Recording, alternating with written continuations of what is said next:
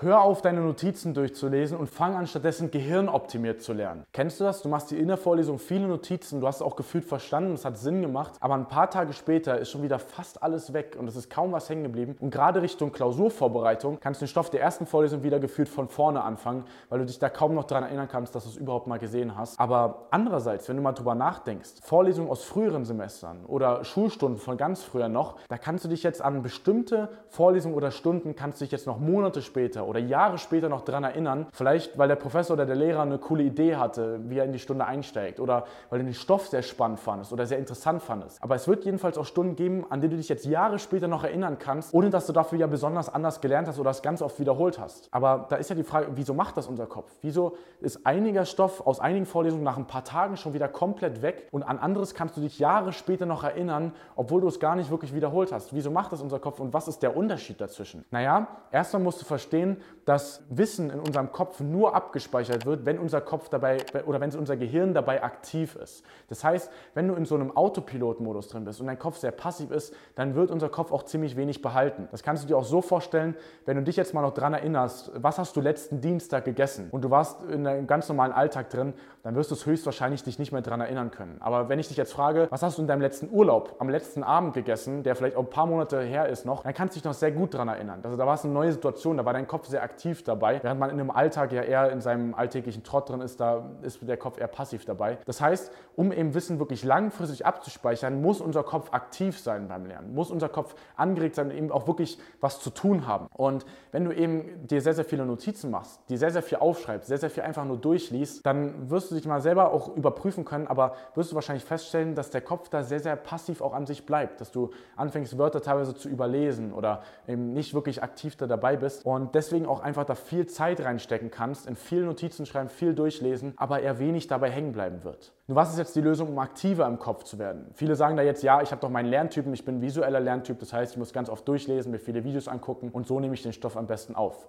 Dazu muss ich dir erstmal sagen, dieses Lerntypenthema, das ist ein Mythos, der schon seit vielen Jahren überholt ist. Das ist so, das basiert noch auf ein paar Studien vom Anfang des 20. Jahrhunderts und ist eben mittlerweile schon lange überholt. Und was man stattdessen mittlerweile in der Neuroforschung weiß, dass unser Kopf besser lernt und Stoff wirklich langfristig abspeichert, wenn viele Gehirnareale angesprochen werden. Das heißt, wenn du dich in so einen Gehirnscanner reinlegen würdest beim Lernen, dass dann möglichst viel farbig wird, dass dann möglichst viele Bereiche gleichzeitig aktiviert werden. Nur, wie macht man das jetzt beim Lernen?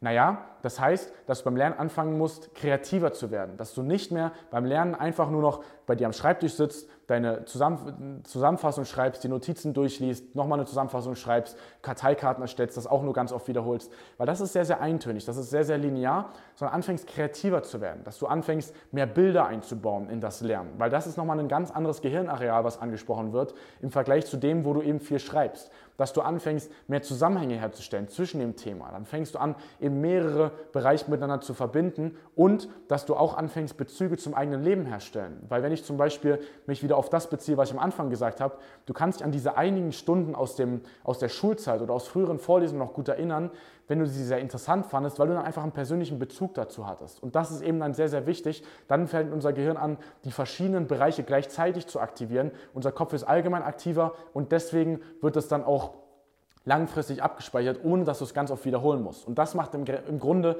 auch gehirnoptimiertes Lernen aus, dass du eben anfängst, möglichst aktiv dein Gehirn zu nutzen, möglichst viele Areale gleichzeitig, weil so du mit wenig Wiederholung den Stoff wirklich langfristig und nachhaltig behältst und eben deswegen auch keine Probleme mehr hast, effizient zu lernen.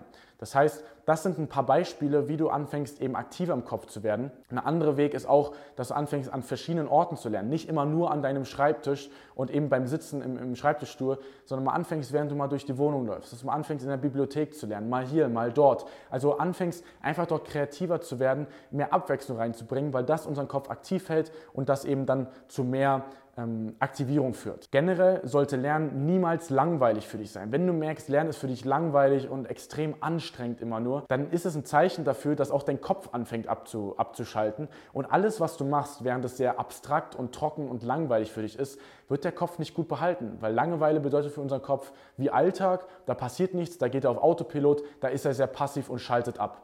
Und alles, was du dir dann durchliest, wird hier reingehen und dort wieder raus. Das heißt, alle Zeit, die du dort reinsteckst, wird im Grunde verschwendet sein, weil du nur einen Bruchteil von dem, was du dir eben dann durchliest, eben wirklich behältst. Das heißt, dass du eben bei sowas anfangen musst, eben dann erst kreativer zu werden, eben dann den, den Lernort wechseln oder eben die anderen Methoden, die ich angesprochen habe, verwendest, um dann eben äh, aktiver zu werden beim Lernen. Heißt es jetzt, du sollst anfangen, im Handstand zu lernen, dabei einen Kaffee zu trinken und möglichst viele Bilder die ganze Zeit zu benutzen, dass du möglichst aktiv bist?